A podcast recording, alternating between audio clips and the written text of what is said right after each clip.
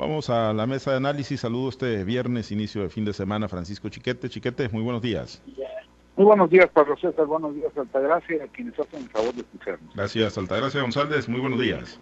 Buenos días, Pablo. Buenos días, Francisco. Buenos días a todo nuestro auditorio. Gracias. Eh, bueno, pues está el presidente Andrés Manuel López Obrador. Llegó ayer a Culiacán en medio de manifestaciones por parte de policías de la capital del estado. Hoy también estuvieron afuera del complejo militar del SAUS, ahí mismo en Culiacán.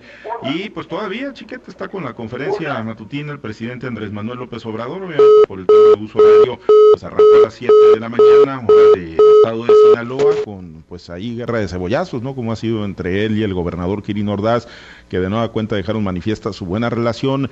Y se hizo pues el recuento en temas de seguridad, ya se tocó el tema del profesor Román Rubio, los homicidios de Sinaloa de Leiva, dejó ahí el compromiso de, eh, bueno, pues eh, trabajar y coadyuvar para el esclarecimiento de los mismos, habló el tema de las desapariciones forzosas eh, por la violencia en Sinaloa y el tema que tiene que ver también con eh, los feminicidios, ¿no? Se hizo el recuento de cómo está Sinaloa, haciendo la valoración de que va bien el estado de Sinaloa. Eh, ¿Corresponde el diagnóstico, Chiquete, de lo que han planteado hoy las autoridades, el eh, secretario de la Defensa Nacional y el propio presidente, a la realidad que se vive en el estado de Sinaloa? Bueno, a ver, perdimos ahí la, comunicación con Chiquete, lo retomamos desde luego en unos momentos más. Altagracia, pues seguramente estás, eh, has seguido algunos aspectos de la mañanera, que todavía pues sigue ahí con el presidente, va para dos horas eh, hablando desde la capital, previo a su partida rumbo a Badiraguato. Y bueno, pues ¿qué te ha parecido? ¿Corresponde a tu juicio el diagnóstico de lo que se ha dicho en esta conferencia, esta recapitulación en temas de seguridad con lo que estamos viviendo en el estado de Sinaloa? Lo que hablan Quirino Coppel y el, presidente Andrés Manuel López Obrador es como el título de aquella canción, El amor está en el aire, Love, Love in the air, no decía la canción en inglés. Pues ellos se reconocen mutuamente y, sobre todo valoran esa relación de amistad y de compromiso entre ellos, porque lo que está viviendo la ciudadanía seguramente pues todos en carne propia lo mismo, ¿no? Eh, eh, hablan de que se le dio la vuelta a los, crímenes por, por violencia y resulta que solamente en días pasados acaban de dar la fatal numeralia donde Sinaloa ya rebasa eh, por uno el número de homicidios o de feminicidios que ocurrieron el año pasado. También hay de recordar que se dio también en días pasados la cifra monstruosa de que Culiacán era uno de los cinco municipios más violentos en todo el país. Entonces, no sé de qué realidad o de cuáles cifras o de cuáles vueltas de página están hablando tanto el presidente Andrés Manuel López Obrador como el mismo gobernador Quirino Ordaz No, no podemos hablar de bajar el número de, de, homicidios o de delitos eh, en, el, en el tema eh, de la violencia en Sinaloa cuando él mismo está reconociendo que va a participar en todo lo que sea posible por el esclarecimiento de dos, de dos muertes, de dos asesinatos que hubo la semana pasada de dos líderes de su partido, fíjate qué cosa tan incongruente hablar de disminución de cifras cuando en Sinaloa como resultado de la de la elección que no podemos llamar narcoelección pero que sin duda los visos y los resultados ahí están pues tenemos dos activistas asesinados con que, no nada más fue el asesinato en sí, sino el hecho de cómo fueron asesinados, fueron sacados de sus domicilios y cómo fueron encontrados. Entonces, definitivamente yo no sé eh, de cuál realidad está hablando el presidente y cuál es el motivo que, que, que Quirino Ordaz también habla de esa cooperación. Sin duda, pues lo que se muestra es una falta de empatía y sobre todo si vemos que también durante el trayecto, desde que lo recibieron hasta el trayecto al SAU, desde el día de ayer, estamos viendo cómo las cosas en Sinaloa no están tan bien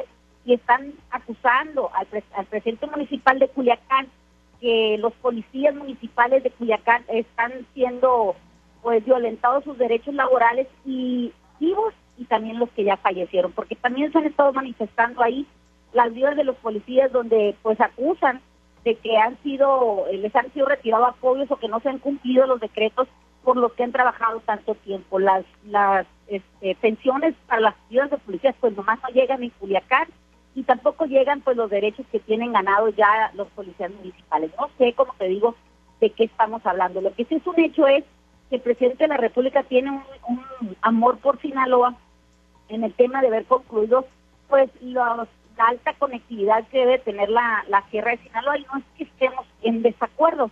Lo que pasa es que vemos que hay otros temas muy sensibles en Sinaloa que o se omiten o se maquillan. Entonces, eh, un voto de confianza para que esas obras, eh, para tener conectividad en la sierra y con otros estados que le den movilidad tanto al norte, al centro y al sur del estado, con otros con otros estados, pues entonces, pero pero qué pasa con, por ejemplo, con la con la violencia, qué pasa con las escuelas o, el sistema de salud y educativo en Sinaloa, qué pasa con los productores agrícolas, o sea, no recibe a nadie y, vamos a hablar de algo de una parafernalia eh, quizás eh, que no deberíamos de tocar, pero hoy el presidente eh, llega en una línea comercial como siempre, pero resulta que el día de ayer hubo una alta movilidad de aeronaves, donde venía la avanzada, donde venían los periodistas, donde venía pues todo el equipo que lo acompaña. Entonces, ¿de qué estamos hablando? Es una simulación, el, eh, la austeridad republicana del presidente. Es cierto, él, se, él se, eh, se movilizó en un avión de línea, y todos los demás. Entonces, no es que yo quiera que estén movilizándose todos en aviones comerciales, sino para qué seguir con ese teatro armado de que de la humildad donde yo viajo en avión de línea y todos los demás pues les mueven un avión. Entonces, seamos los que seamos, fuera caretas y, y, mostremos realmente lo que somos. Hay que hacer y que se vea y que se sientan por parte de la ciudadanía, tanto en el ejercicio de gobierno, pues como en el mismo actuar de, de la investidura presidencial.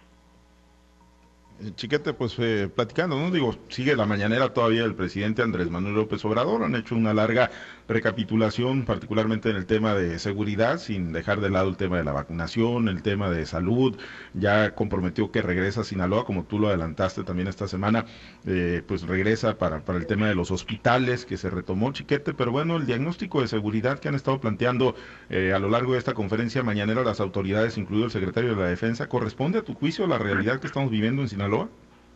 Bueno, corresponde a la realidad de las estadísticas. Tú sabes que los gobernantes eh, de cualquier signo, todos los que han pasado por la presidencia, pues eh, sacan su, catecismo de estadísticas y hasta ahí llegó. Ya no hay comparaciones con lo que la gente vive, siente. Mira, para empezar, no, no podemos dejar de reconocer que ha habido una baja en el número de crímenes violentos. Eh, Sinaloa tenía hasta tres o cuatro municipios entre los 50 más violentos de todo el país, incluso algunos como Culiacán, está entre los 10 más violentos del mundo. Y esto ya no se está dando, la comparación entre los tiempos de Maloba y los de Quinino no, no es eh, pues eh, no es igual. Pero eso no significa que se haya resuelto el problema de la inseguridad, por supuesto, como no significa que se hayan atendido ya las eh, derivaciones, ni, siquiera los, los rezagos de esta, de esta situación. Han hablado ahí de ayudar a las, buscadoras de, familiares, cuando en realidad pues no las han pelado, no, las, no les han hecho un marco que les permita realizar su trabajo, es tan doloroso de por sí. Acabamos de ver en Sonora como a una señora que andaba buscando a su familiar, pues fueron y la amenazaron ahí mismo a, los, a las milpas donde andaban, los obligaron a arrastrarse, en fin, una, una, un panorama muy difícil. Me recordó mucho Pablo César, presidente, a los primeros gobiernos de oposición. A mí me tocó estar en las sesiones de cabildo del primer gobierno panista de aquí de Mazatlán, y entonces los regidores del PAN se vanagloriaban. Por primera vez en la historia los regidores votamos por las cartas de opinión favorable. La realidad es que no. La realidad es que con los priistas también votaban. Claro, votaban con la línea del presidente municipal como votaron los panistas en esa ocasión. El presidente dijo aquí que por primera vez en la historia se está trabajando en coordinación. Pues no, la verdad es que siempre ha habido un lineamiento nacional sobre seguridad, una política eh, determinada y sobre eso se han ido los estados. No en coordinación, sino en imposición. Y ahorita también, dice el presidente, se hacen las reuniones de seguridad en la capital del país y se hacen también en los estados. Pues sí, pero pues se hacen porque se los impusieron. ¿eh? Ahí puso a prueba el gobernador Aquilino. ¿Cuántas, en cuántas, cuántas sesiones se han hecho y en cuántos estados? Bueno, pasó. Y él mismo dijo, sí pasa si ha habido menos asistencia, pues ahorita ya lo estuvieran colgando todos. El hecho es que no hay una, una política que vea las particularidades de la región. el presidente está aferrado a su política de abrazos y no balazos, dice que no se puede combatir el mal con el mal, pero yo sigo preguntándome cómo es que se puede combatir el armamentismo, de veras usando a los armados con sus mamás o con sus abuelitas, de veras con abrazos, de veras con la beca de, los muchachos que desafortunadamente ni les llega a todos. Ha habido ya casos de, gente que se ha hecho negocios con ella y está comprobado. Ni, ni, es suficiente, ni mucho menos es competencia ante un, ejemplo de demostración, como dicen los sociólogos, el de las camionetonas, el de los muchones, el de todo eso, el mundo ilusorio que le ofrecen a los muchachos. Eso, pues es, es estarse viendo el ombligo, estarse viendo las bondades de la pues de la doctrina que están predicando cuando el efecto no está haciendo el que ellos creen lo curioso, Altagracia, es que pues parece que el presidente no se mueve de ni un ápice de esta postura de los abrazos y no balazos. Sí presume cada vez que tiene oportunidad, y fue el caso hoy en, la conferencia mañanera ahí en Culiacán, del fortalecimiento de la Guardia Nacional, ¿no? De cómo pues la militarización sigue avanzando en nuestro país. Hablaba ya de 100 mil efectivos de la Guardia Nacional, hablaba de la posibilidad de llegar a 140, 145 mil. Va a inaugurar en parte de su gira ahí en Tamazula Durango, va a inaugurar una base de de, la Guardia Nacional, se están construyendo también bases en el estado de Sinaloa y bueno, pues eh, ahí como que contrasta, ¿para qué quieres un brazo armado tan fuerte en el país y tu política va a ser de abrazos y no balazos?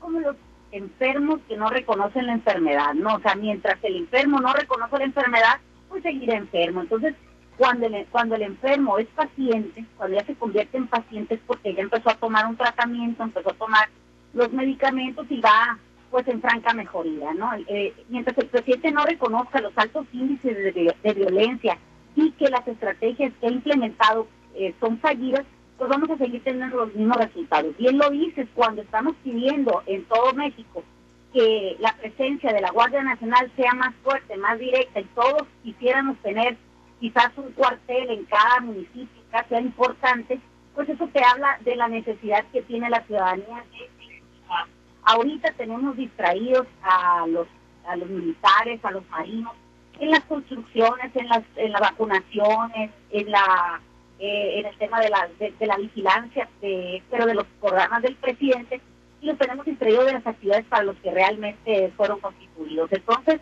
la Guardia Nacional fue constituida como una policía, eh, como un mando ciudadano, y estamos regresándola a los cuarteles del ejército. Desde ahí ya se empiezan a ver pues que la estrategia de seguridad del presidente pues no funciona. Él mismo en una conferencia mañanera dice que no le van a alcanzar los tres años para pacificar el país.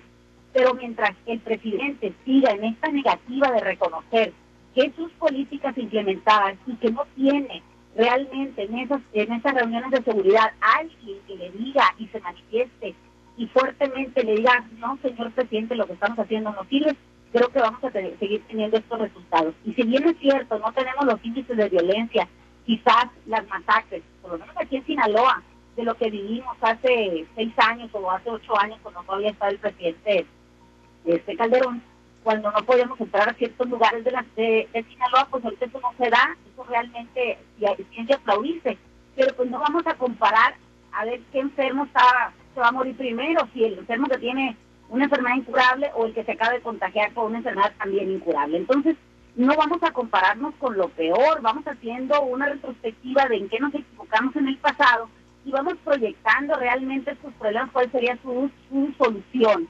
Eh, no vemos, yo o por lo menos yo no lo percibo, que vayamos en el camino de la franca recuperación de los espacios públicos, del transitar por las carreteras, el llegar a cualquier comunidad eh, con la tranquilidad eh, de, que te encuentras en una, en una zona pacífica. Hay, hay estados de la República donde los índices de violencia son muy graves, donde ya la ciudadanía empieza a sentir temor de salir, por ejemplo, a pasear por las carreteras vecinales, o quizás en Sinaloa no, no lo percibimos todavía porque estamos acostumbrados a, a este cosas. Hemos normalizado la violencia y creo que si la ciudadanía y el gobierno normalizan la violencia, pues pocas posibilidades tenemos de salir adelante.